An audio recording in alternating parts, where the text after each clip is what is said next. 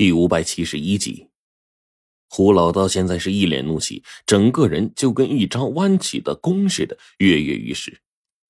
就听他怒骂道：“但凡这片天地有其存在的规矩，九窍者修为为上，也人有九窍，但是只是根基，还需要自身悟性和刻苦的程度。”寻常精怪修行三五百年可化人形，到时候修行之路不知道比现在快多少倍。偏偏世间有你们这群混蛋，既要高超的道行，又不安心修炼，一昧以吞噬生灵。为引增加道行，反而最后用自身力气缠身，最终无法化作人形，被弄得人不人鬼不鬼。现在这般下场，无法经进一步被我们反超，你们倒说天命不公了？我去你个妈的吧！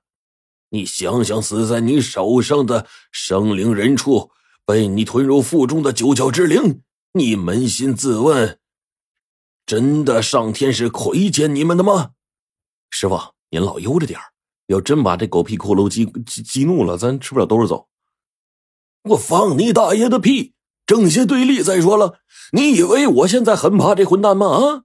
胡老道一句话说完，当场令法王大怒啊！闪烁着诡异光芒的骷髅爪子就抓过来了。师傅双手结印，两手间青光闪现，双手合拢，冲着马上奔来的庞大鬼爪，这猛地一爪，鬼爪就定住了。随即替身符打过去了，鬼爪撕在了替身符上面，然后消散了。法王略微犹豫了，看到这情况，然后突然说了一句跟我内心里差不多的话：“这不是你的风格。”“没错啊，这不是我师傅的风格啊。”“哼，这本来就不是我的风格，这风格是你四百年前最惧怕的那个人的风格。”这话一出，我就看到法王赫然间愣了一下。他他死去了四百年，人的寿命不过百年，他死后还能复活不成？我都可以活这么久，为啥他不行啊？这次法王似乎真被吓到了。我虽然听不懂他们说的啥玩意儿，但是我还看得明白呀。法王在害怕。我不信。胡老道紧接着慢悠悠的说出了一段话。整个家族当初只有我一个人活下来了，到了现在几乎灭族了。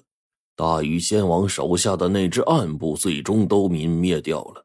正因为这万年前的路人和地人之争，既然无法化解，就到了结的地步了。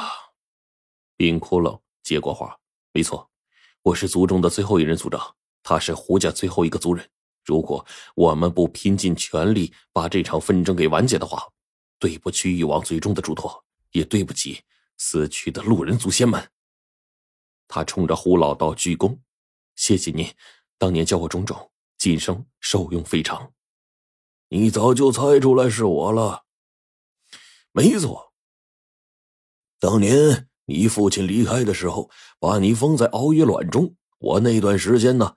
一面是寻找身具禁忌血脉的人，一面呢带你辗转各地，对你呢也造成了很多影响。呃，并且最终把你父亲要我传授给你的东西啊，悉数都交还给你了。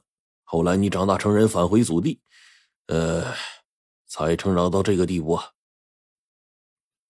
听到胡老道的话，我真是震惊非常啊。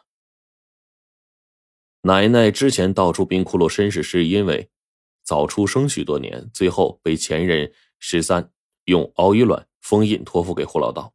随后前任十三，也就是冰窟窿父亲呢，不知所踪了。那是不是可以肯定呢？六十六年前，胡老道到达锁龙村，然后冰窟窿被封在熬鱼卵，就已经在锁龙村开始间接性的生活了。我这时候才发现，很多事儿啊，都是命中注定的呀。这时候，我发现这法王静静看着我们身后呢，竟然有阴雾不断的翻腾。我看他那黄金权杖啊，不断闪烁光芒，这家伙在憋坏呀！我当即意识到不好，吆喝师傅一声。但是法王身后一个直径超两米的血红色骷髅头朝着师傅就吞了过来了。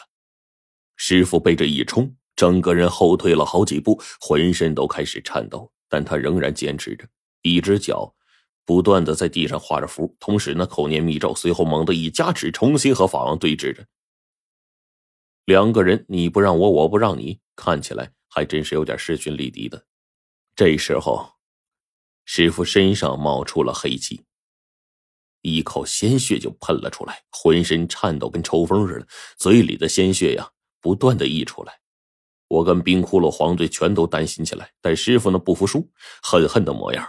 三个骷髅头就他妈想弄死老道我啊！要知道我这两年可是不是白费的。你要跟我拼，老子就跟你同归于尽！胡老道叫了一声，手中的太极元直接化为了一道刺目白光，竟然瞬间扩大。道士，你疯了！急急如律令，嚯！胡老道之前敕令的飞剑上竟然夹着十多张黑色的禁符，猛然的冲暴退中的阴阳法王就斩去了。我心说见好就收吧，可是胡老道这时候猛地冲了上去，他竟然真的准备和法王拼命，手中的太极图化作刺目的白光，竟然直冲法王就扑了过去。师傅，我大叫了一声，心说不好。可胡老道已经冲了过去，随着剧烈的爆炸声，我隐约看到法王急速化作血骷髅再度应战，但是他的惨叫已经传遍了四野。